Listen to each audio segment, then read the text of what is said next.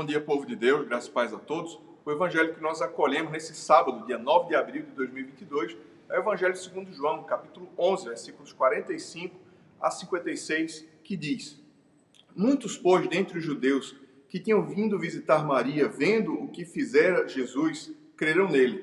Outros, porém, foram ter com os fariseus e lhes contaram dos feitos que Jesus realizara. Então, os principais sacerdotes e os fariseus convocaram o sinédrio e disseram: que estamos fazendo, uma vez que este homem opera muitos sinais? Se o deixarmos assim, todos crerão nele.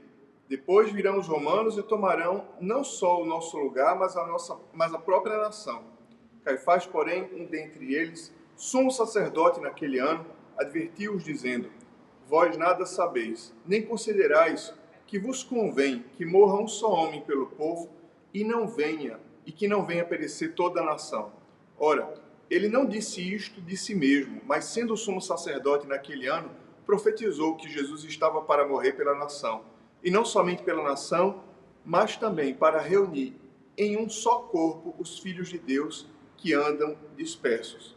Desde aquele dia resolveram matá-lo, de sorte que Jesus já não andava publicamente entre os judeus, mas retirou-se para uma região vizinha do deserto, para uma cidade chamada Efraim, e ali permaneceu com os discípulos.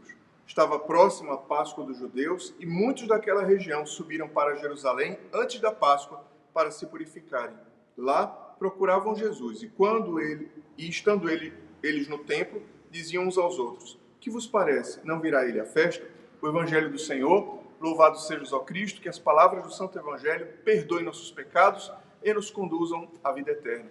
Povo de Deus, Amanhã nós iniciamos a Semana Santa e especialmente o Evangelho que hoje acolhemos nos fala sobre a visita de Jesus e o milagre, a visita de Jesus a Betânia e o milagre que ele realizou ressuscitando Lázaro que estava morto há quatro dias. Então o Evangelho de hoje diz que muitas pessoas vendo que Jesus ressuscitara um morto de quatro dias creram nele. Eles viram o sinal de Deus, viram o poder de Deus ali manifesto e por isso creram abriram o coração, ao passo que o mesmo milagre que serviu para abrir o coração de alguns, a graça de Deus, e eles creram em Jesus, esse mesmo milagre serviu para que o coração de outros fosse endurecido, ao ponto de que foram se queixar aos fariseus e aos principais sacerdotes, e cada vez mais o ódio assassino daqueles religiosos aumentava, ao ponto deles dizerem: olha, se nós não fizermos alguma coisa,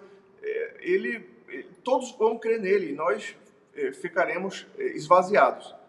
Então, Caifás, que naquele ano era sumo sacerdote, sem querer, mesmo sendo um homem perverso, um homem iníquo, Deus assim o permitiu que ele profetizasse, porque sem querer ele disse, enquanto ele expressava o seu plano assassino, naquele momento Deus colocava uma profecia na boca dele. Então ele disse: Ora, vocês não sabem que convém que um morra dentre todos para salvar a nação. E isso ele fazia sugerindo que houvesse um plano para tirar a vida de Jesus, para assassiná-lo. Mas, na verdade, ali ele estava sendo um profeta, é, mesmo com o seu coração perverso, mesmo com o seu coração de ímpeto assassino, é, mesmo com o seu coração fechado pelo pecado, mas ele ali foi usado por Deus e Deus de fato usou a boca do sumo sacerdote contra a sua própria vontade para declarar que importava que um, nasce, que um morresse para que todos os outros pudessem ter vida. Sim, é, a Bíblia fala que um abismo chama outro abismo e um cego que guia outro cego leva, ambos serão levados ao abismo. Essa era a situação daqueles religiosos. Eles que deveriam ser é, instrumentos da graça e da verdade de Deus eram cegos que guiavam outros cegos. Eles que deveriam ser instrumentos para mostrar a luz de Deus a esse mundo, na verdade eram cegos e tolos, porque diante de um grande milagre, que é a ressurreição de um morto de quatro dias, diante do principal milagre de Jesus, que viria dizer, ele veio trazer vida àqueles que estão mortos, eles fecharam o coração e ali desejavam tramar contra a vida de um inocente, ao passo que esse mesmo milagre abriu o coração de outros.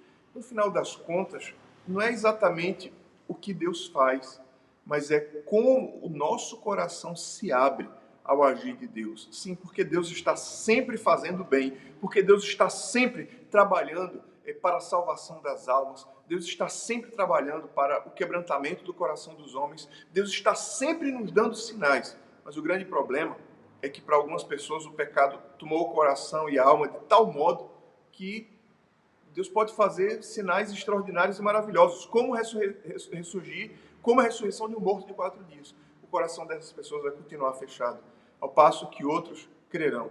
Que o Senhor faça o nosso coração como uma terra boa, que recebeu a boa semente. Que o Senhor faça o nosso coração sensível aos sinais do céu. Que o Senhor nos livre da incredulidade, que o Senhor nos livre de um coração fechado às obras de Deus. Deus abençoe você, Deus abençoe o seu dia. Em nome do Pai, do Filho e do Espírito Santo. Amém. thank you